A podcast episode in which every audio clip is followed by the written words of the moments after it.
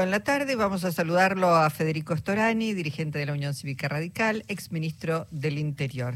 Federico, ¿cómo te va? Buenas tardes. ¿Qué tal, Luisa? Buenas tardes, ¿cómo estás? Bien, muy bien. Bueno, vos sabés que me llegan declaraciones tuyas que, que dicen este, que mm, si vivieras en la Ciudad Autónoma de Buenos Aires, eh, bueno, mm, no votarías por Jorge Macri. Pienso, Jorge Macri está en el mismo espacio que Martín Lustó de pronto. Y eh, no solamente que decís que no votarías por Jorge Macri, sino que además estás haciendo una apelación a los radicales y, y en general a la ciudadanía para que lo acompañen a Leandro Santoro. ¿Es así?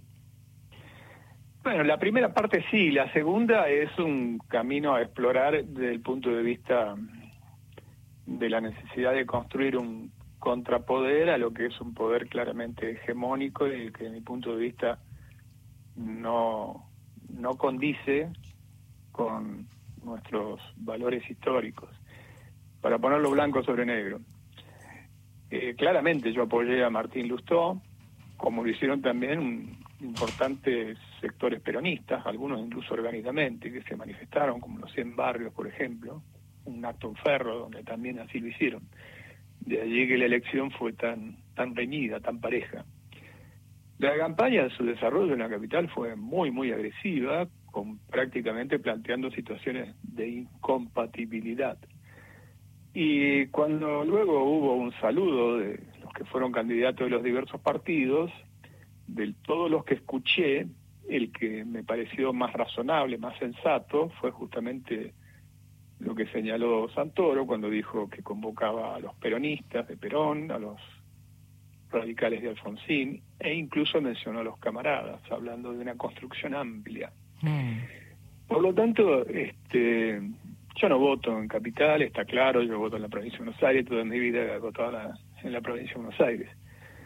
Pero me da la impresión que eh, hay una configuración donde el propio Mauricio Macri se asume como jefe, eh, obviamente de su primo, del liderazgo, y también de una vertiente que le hace señas todo el tiempo a mi ley. Entonces, este, desde mi punto de vista, eso es, serio, es para pensar, es para analizar, y he intentado promover ese debate dentro de la fila de mi propio partido. ¿Y, y qué vas encontrando? Porque uno tiene la sensación, bueno, Jorge Macri es, eh, en última instancia, un delegado de Mauricio Macri en la ciudad, este, para, bueno, para continuar usando la ciudad como este, un, territorio para seguir haciendo negocios, porque la verdad es que la calidad de vida, uno podrá decir, bueno, la ciudad tiene más plantitas, qué sé yo, pero en obras y eh, políticas sustanciales de, de cambio y mejora para la ciudadanía se ve poco, ¿eh?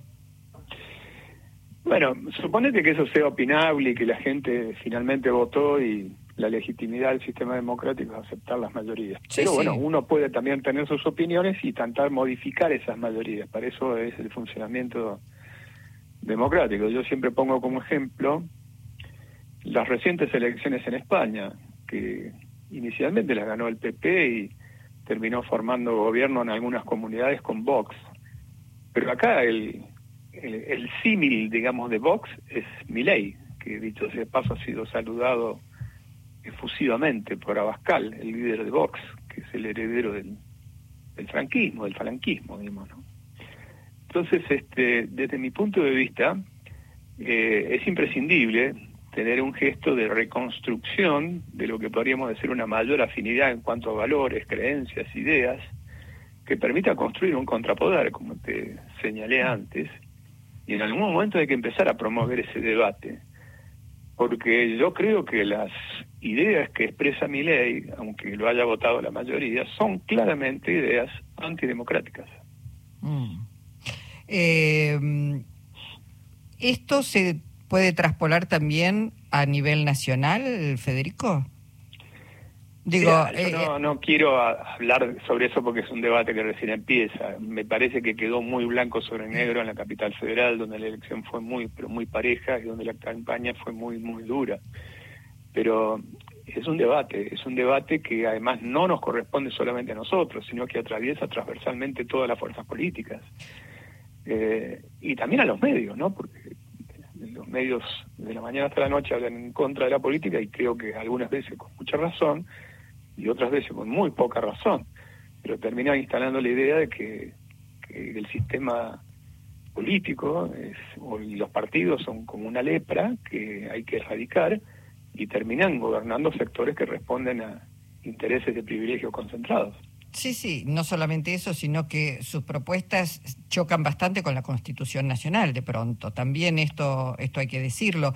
Pero digo, tenés, eh, te pregunto a nivel nacional, vos decís, es un debate. Bueno, en la ciudad también, eh, vos votás en provincia de Buenos Aires, sin embargo, estás eh, diciendo, bueno, cuál es tu parecer en, la ciudad autónoma. También en el nivel nacional la sociedad está dividida en tres tercios, pero tenés una mayoría bastante importante hacia la derecha derecha en ese riesgo de este, una ultraderecha, como vos decías, y otra derecha que es lo mismo que Jorge Macri en la ciudad autónoma de Buenos Aires, en todo caso. Digo, no hay, no hay eh, demasiada diferencia, aunque este, traten de diferenciarse, pero digo, hay allí un, núcleo muy duro de derecha y eso... Sí, por supuesto, pero también entramos en un terreno muy opinable, porque si yo tuviera que hacer un análisis, un juicio de valor sobre el gobierno de Alberto Fernández Massa, tampoco es un juicio de valor positivo en cuanto a políticas de ajuste, en cuanto a inflación, en cuanto a pobreza estructural, en cuanto a indigencia. Bueno, está claro que ahí están los resultados de la elección. La sociedad claro, por eso, hay siete, de ingreso. Por lo tanto, siete millones de votos perdidos. Claro, es decir, entiendo que lo que yo creo que he intentado poner un punto de partida hacia la necesidad de un debate profundo, porque de hecho este debate, vamos a ser franco y honesto, también está instalado en el peronismo, ¿no? ¿Y, eh, hay tiempo para debatir de acá el 22 de octubre? Yo no sé si habrá tiempo exactamente. Lo que sí, en algún momento hay que empezar el debate de, de ir separando las aguas con más sobre la base de ideas, proyectos, valores, creencias que definen en un sentido dogmático una ideología, este, y no tanto, digamos, posicionamientos que en definitiva son por la búsqueda de espacios de poder que terminan sirviendo, eh, como ha pasado en todo este último tiempo, intereses muy concentrados. Mm. Federico, ¿y qué ves al interior de la Unión Cívica Radical? Te pregunto, este, este debate porque uno ve, este, por un lado, a, un radicalismo, digamos, muy muy corrido de esto que vos mencionabas, ¿no? Un radicalismo nacional y popular también, con eh, tradiciones. Bueno, eso parecería este, a veces muy desdibujado. ¿Qué es lo que ves? ¿Está permeable a ese, a ese debate, a ese replanteo? Por lo que recojo, hay mucho debate en la base radical y, por supuesto, hay diversas opiniones, algunas a favor, otras en contra, debo ser franco, pero también hay muchas a favor que, que, que, hacen un, un, planteo como que no existió una verdadera coalición de gobierno, que es una coalición puramente electoral, que es necesario empezar a generar alternativas, que hasta ahora no aparece ninguna, que es una alternativa a construir pero que es imprescindible pensar sobre eso. Y bueno, y tenemos una amenaza que es una amenaza antidemocrática, que es negadora del calentamiento global, que plantea la libre venta de órganos, que plantea la libre venta de armas, que plantea voucher para la educación pública, pero sin embargo parece ser que esos temas, cuando uno los desagrega de las propuestas, no hacen mella, porque hay como un rechazo muy impuesto a lo que se denomina genéricamente como lo que fuera la conjunción de todos los males y en eso también, insisto, juega mucho lo que se ha ido generando como una conciencia a través de muchos medios de comunicación. Mm, eh, la casta. Sí, la casta, resumir la casta, que es exactamente la misma terminología que utiliza Bascal en España, que es de Vox. Eh, bueno, ahí también hay una, una, mirada al interior de la política. ¿Qué, no ha hecho la política para permitir esto? Porque en última instancia, mi ley también es la política y, forma, va a formar parte de esa casta, aunque él se desagregue. ley ya es la política, ¿eh? ha sido legislador en estos últimos años y ha sido un legislador bastante ineficiente, para decirlo con todas las letras no solamente por la falta de presencia en los debates fundamentales en el Congreso, sino por la, poca cantidad de propuestas que lleva adelante. Pero aparte de eso, como en todos lados, hay que separar, y eso es un deber del ciudadano, separar lo bueno de lo malo, la paja del trigo. Claramente existen muchas razones de autocrítica para la política, muchas, de ineficiencia, de, que muchos toman la política como un modus vivendi, como una situación cómoda, etcétera. Pero también tenemos los ejemplos exactamente contrarios, de abnegación, de militancia, de solidaridad, como en casi todas las profesiones. Vos vas a tener buenos médicos y los médicos que hacen mala praxis, buenos abogados y los abogados que se arreglan con la contraparte para estafar a sus clientes, buenos ingenieros y los que ponen material de segunda y se cae un edificio y después cobra víctimas fatales, de todo, en todas las profesiones. Por supuesto que en la política tenés que tener mucho más cuidado porque administra la red pública, es decir, la cosa pública. Y tienen, tenemos que ser mucho más celosamente vigilados. Pero la verdad creo que esto es un fenómeno de tipo global. Lula apenas ganó por un punto, haciendo una coalición amplísima en Brasil. Eh, Trump este, sigue siendo el político con mayor popularidad en la primera potencia del mundo y en Europa hay una movida fuerte de derecha, extrema derecha, como por ejemplo en Polonia, en Italia, en Hungría y en muchos otros países. Por lo tanto, yo creo que son oleadas y que es necesario ampliar mucho la base para enfrentar esas oleadas, como ha ocurrido en algunos otros ciclos históricos. Bueno, pero esto habla en todo caso, Federico, de la comprensión del riesgo y el momento histórico, ya no solamente nacional, sino regional y mundial que se está viviendo. Parecería a veces que hay mucha, mucha mezquindad eh, en ese sentido, ¿no? Sin pensar que eh, políticas como las que propone mi ley se lleva puesto a un país entero.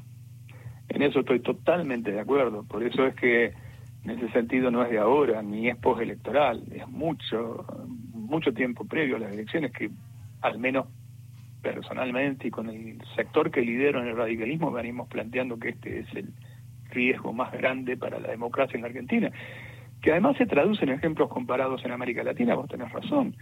Eh, a ver, hoy México, ya no estamos hablando de una nación de segundo orden, sino México tiene una situación con elementos de la narcocriminalidad extraordinariamente grave. Bueno, pensemos en Ecuador, que está yendo a las elecciones. Estaba por citar el ejemplo de Ecuador, estaba por citar el ejemplo de Ecuador también, y también el ejemplo de, Colombia también en su momento. Entonces, la verdad que si no existe una reacción con un sentido de grandeza, y coincido en que hay mucha mezquindad, coincido también con vos que hay mucha mezquindad, va a ser difícil encontrar denominadores comunes, pero es necesario encontrar denominadores comunes de las fuerzas que tienen algún nivel de afinidad.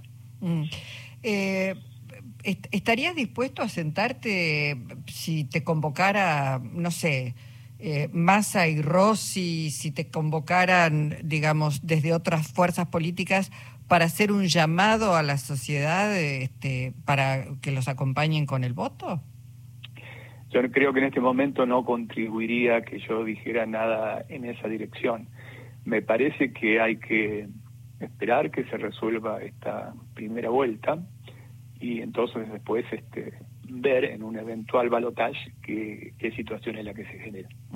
Y en esa primera vuelta, ¿ves la posibilidad de que eh, Sergio Massa Rossi, eh, digamos, reviertan el resultado, entren en la segunda vuelta? Mira, son tres tercios, como lo dijiste al inicio de esta conversación, que están los tres separados apenas por tres puntos. La moneda está en el aire, puede caer para cualquier lado. Sí.